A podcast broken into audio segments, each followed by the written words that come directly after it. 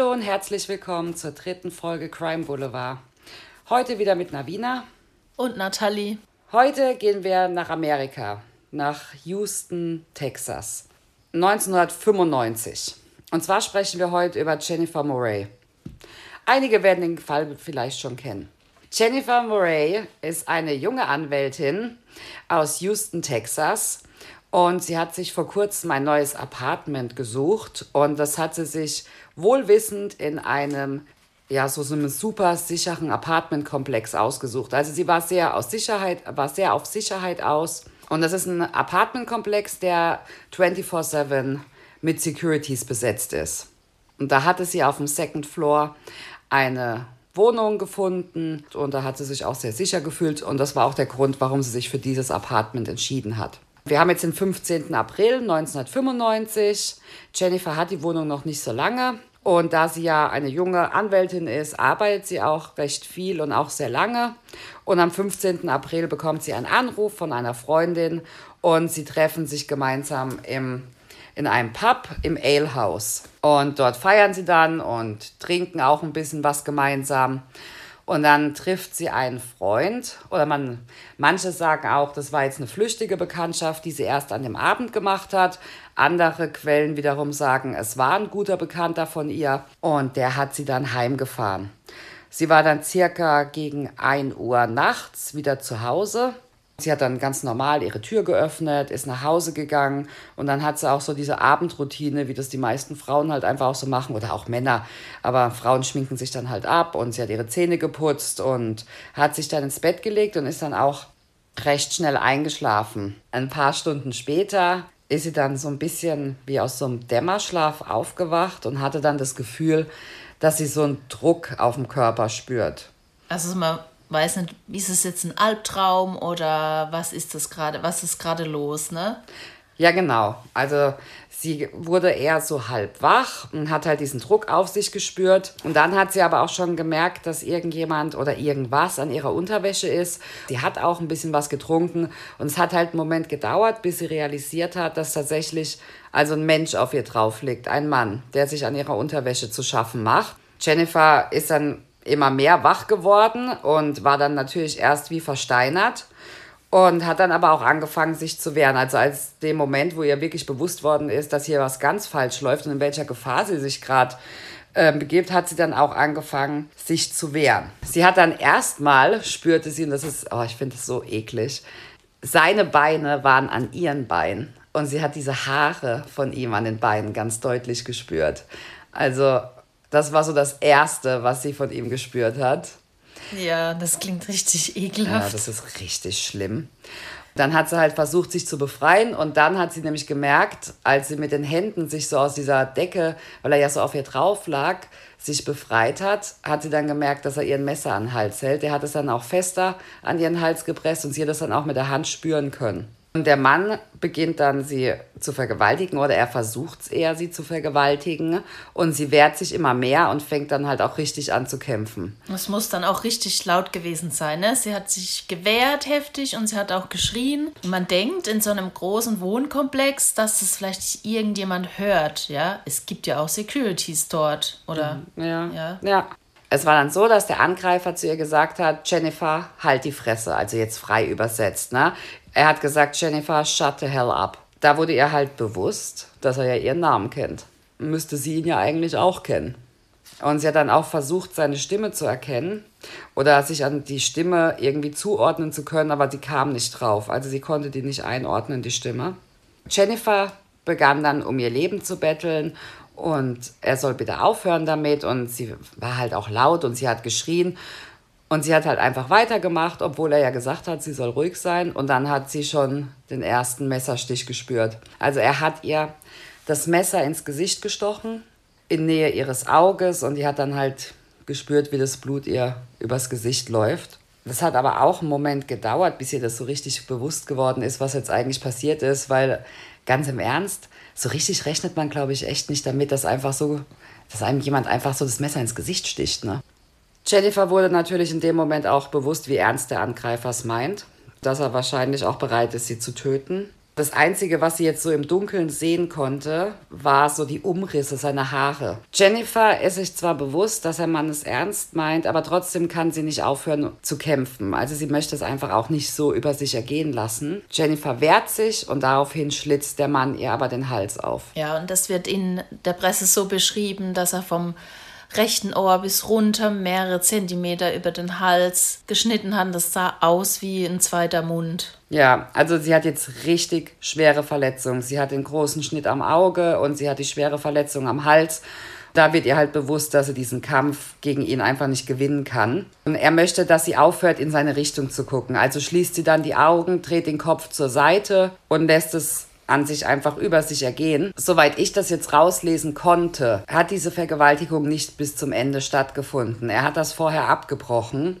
Es sagen jetzt verschiedene Quellen wieder unterschiedliche Sachen, aber das, was ich am meisten finden konnte, ist, er hat sie dann an den Haaren gepackt und hat sie ins Badezimmer geschliffen. Er hat sie einfach so wie da reingeschmissen und Jennifer hat die Chance genutzt, direkt die Tür zugeschlagen, weil er sich umgedreht hat, weil er was im Schlafzimmer vergessen hat. Und Jennifer schlug dann die Tür zu, Badezimmer hat aber kein Schloss. Es gab nur einen Türknauf, ne? Ja, genau, es hat keinen richtigen Schloss.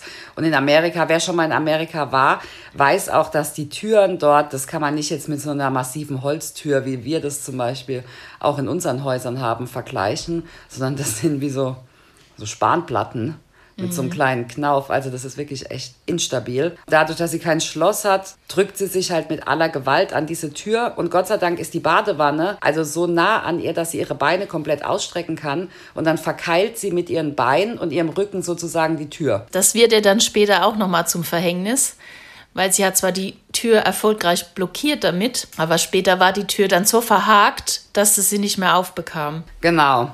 Jennifer sitzt nämlich jetzt erstmal in dem Badezimmer und sie ist ja schwer verletzt und um sie rum ja, ist einfach wie so ein Pool aus Blut.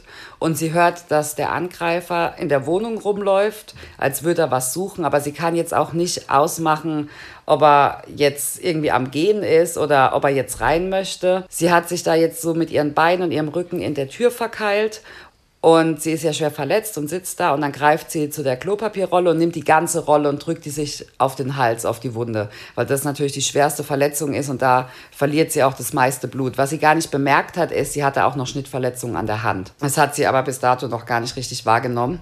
Jetzt sitzt sie da einfach mucksmäuschenstill. Die Sache ist jetzt die, sie hat jetzt nur zwei Möglichkeiten. Sie hat in dem Bad kein Telefon, kein Handy, gar nichts. Sie blutet schwer, sie ist unglaublich verletzt und draußen ist der Angreifer. Und sie hört aber noch, also in der Stille, hört sie noch, wie er seinen Reißverschluss schließt, ne?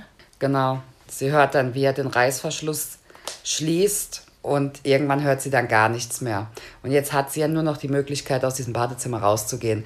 Weil entweder verblutet sie im Bad oder sie riskiert es einfach rauszugehen. Und jetzt kommt nämlich das Problem, sie kriegt die Tür nicht mehr richtig auf. Sie wollte nämlich eigentlich ganz leise rausgehen, obwohl ich das sowieso unglaublich finde, wie viel Kraft sie einfach noch hat mit diesen schweren Verletzungen.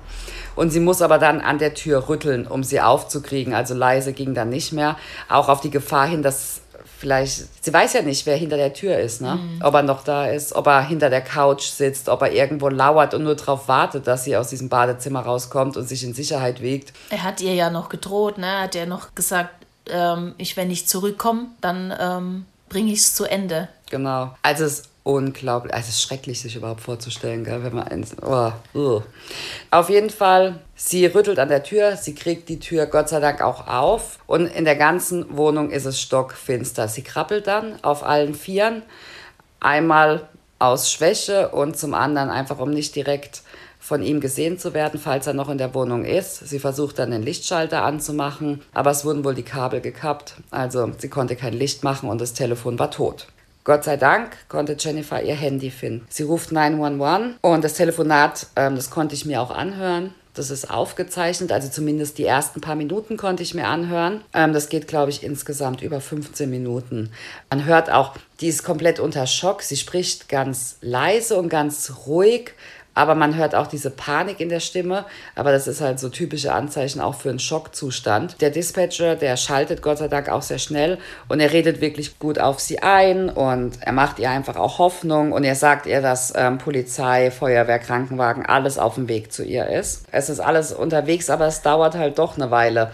Und der Dispatcher, der kann auf seinem Bildschirm ungefähr abschätzen, wie weit die sind oder wo sie jetzt, in welcher Straße sie sich genau aufhalten. Kurze Zeit später, nach dem Anruf, ähm, sie telefoniert noch mit dem Richard Everett, dem Dispatcher, klopft schon an der Tür, es ist Hilfe da.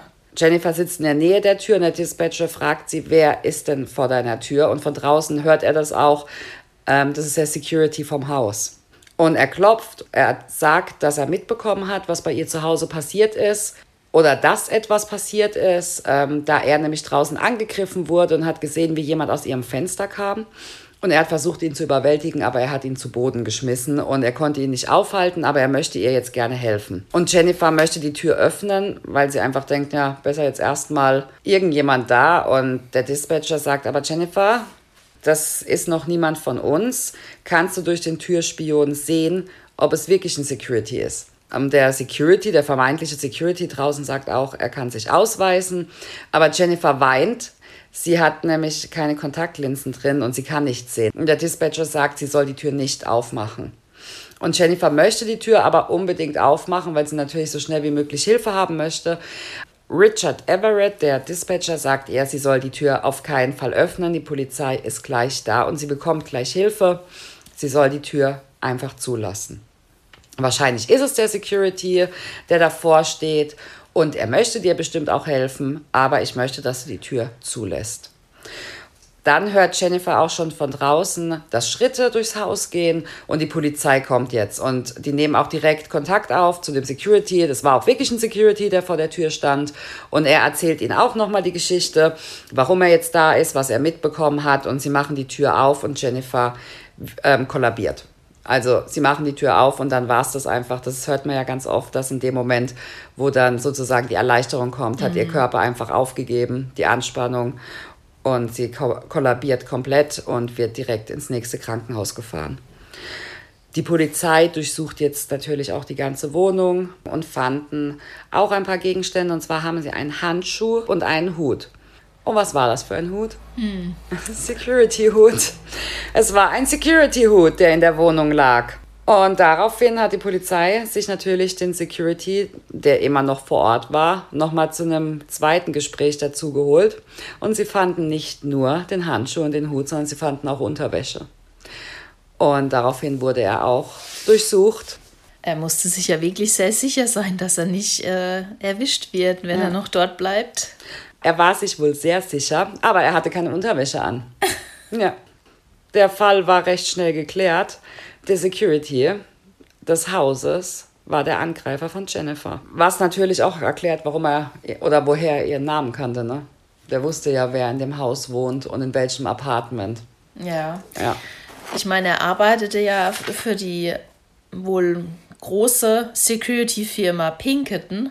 Genau. Die wohl einen gu guten Ruf hatte. Es haben circa 20 Menschen ne, in dem Haus ihre Schreie gehört. Und es hat keiner darauf reagiert. Ja.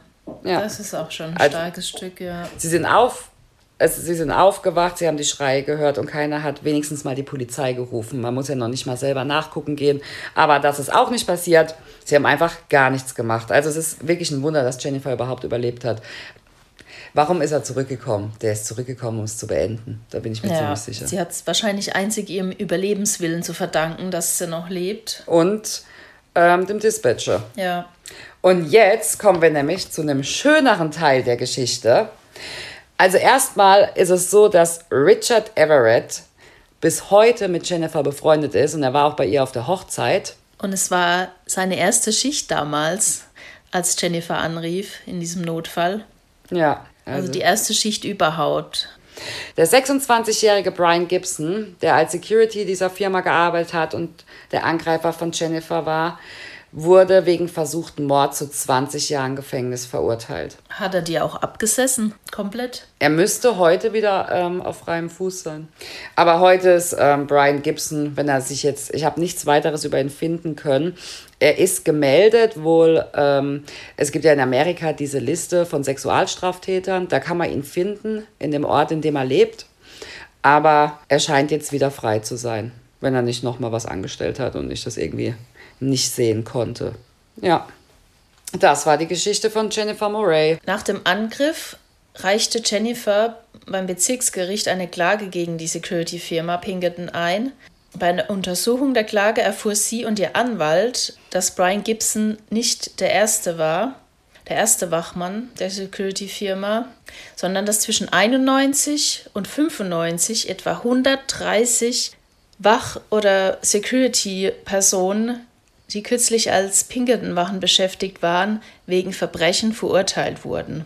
Ja, das muss man sich mal auf der Zunge zergehen lassen. Es waren hauptsächlich Sexualverbrechen. Soweit ich das erfahren konnte, waren das hauptsächlich Sexualverbrechen. Und da wurde einfach gar kein Background-Check gemacht. Die wurden einfach eingestellt. Und ja, sie hat die Klage auch gewonnen, ne? Ja, weil in diesem Komplex, ja, das war ja, der war ja bekannt dafür, ja, für seine Sicherheit, gerade dieses Unternehmen, ja. Und dann zieht man ein als junge Frau alleinstehen und erwartet wirklich das höchste Maß an Sicherheit, ähm, um sich dort frei bewegen zu können. Und also ja, dann passiert sowas. Dann gibt es noch nicht mal einen Badezimmerschluss. Ja, wirklich. Ja, das war der Fall Jennifer Moray. Also ich glaube, der Fall ist schon ein bisschen bekannter. Der kam auch bei I Survived und ähm, ich habe ihn zum Beispiel auch schon mal gehört bei Murder with My Husband. Und, aber es ist ein Fall, der mir sehr im Gedächtnis geblieben ist, weil ich es einfach auch so unglaublich finde, wie sie einfach um ihr Leben gekämpft hat und dass sie das wirklich geschafft hat.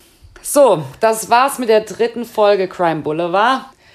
Es wäre ganz toll, wenn ihr uns abonniert, wenn es euch gefällt natürlich, wenn ihr uns weiterempfehlt und bitte könnt ihr mal auf Instagram vorbeischauen.